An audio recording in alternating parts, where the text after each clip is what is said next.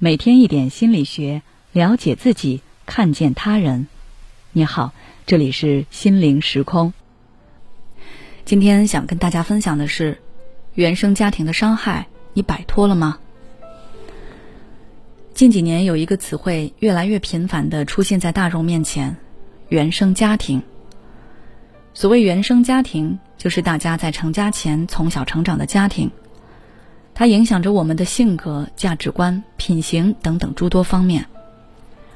那它的影响到底有多深呢？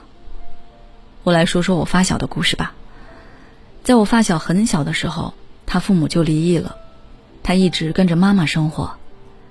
因为父母离异，再加上发小小时候身材偏胖，所以有很多熊孩子经常欺负他，给他取一些带有辱骂性质的外号。还以比赛谁力气更大的名义去打败他，他一直默默忍受，后来实在忍受不了，就把这些事情告诉了妈妈，希望妈妈能够帮帮他。但是他妈妈听了他的话后，反而质问他为什么那些男同学不打别人就打他。他哭着说，因为他胖，所以他们都欺负他。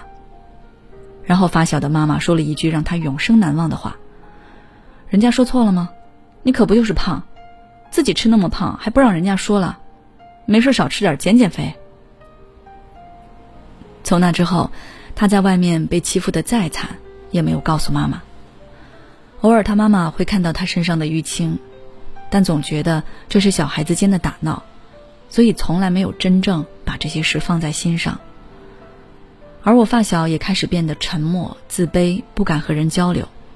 并且他不再相信有人会喜欢真正的他，因为连他的父母都不能接纳他。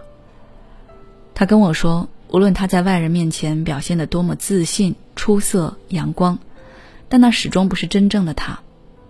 他骨子里依旧充满自卑、怯懦。他甚至开始矛盾，既渴望得到别人的认可，又害怕与人交流，敏感而自卑。可能很多人都像他一样。深受原生家庭的困扰，那么该如何摆脱原生家庭带来的伤害呢？第一，不要放大原生家庭的伤害。现在有些人会把自己对当下的迷茫、遭遇的挫折、对未来的焦虑等情况都归罪于原生家庭。的确，原生家庭与人的生活息息相关，但它并不是和所有事情都有必然的因果关系。所以，当我们遇到困难的时候，要冷静分析，不要全部归罪于原生家庭，因为越在意原生家庭带来的影响，越觉得原生家庭的伤害处处都在，也就越难逃离。而且，当你把什么都归罪于父母的时候，你自己就不想努力去改变了，因为你觉得责任都是他们的，你只是一个受害者，要改变的也是他们。这样的错误观念会导致你的生活永远都是这样一成不变，甚至可能还会越来越糟糕。第二，重新审视自己。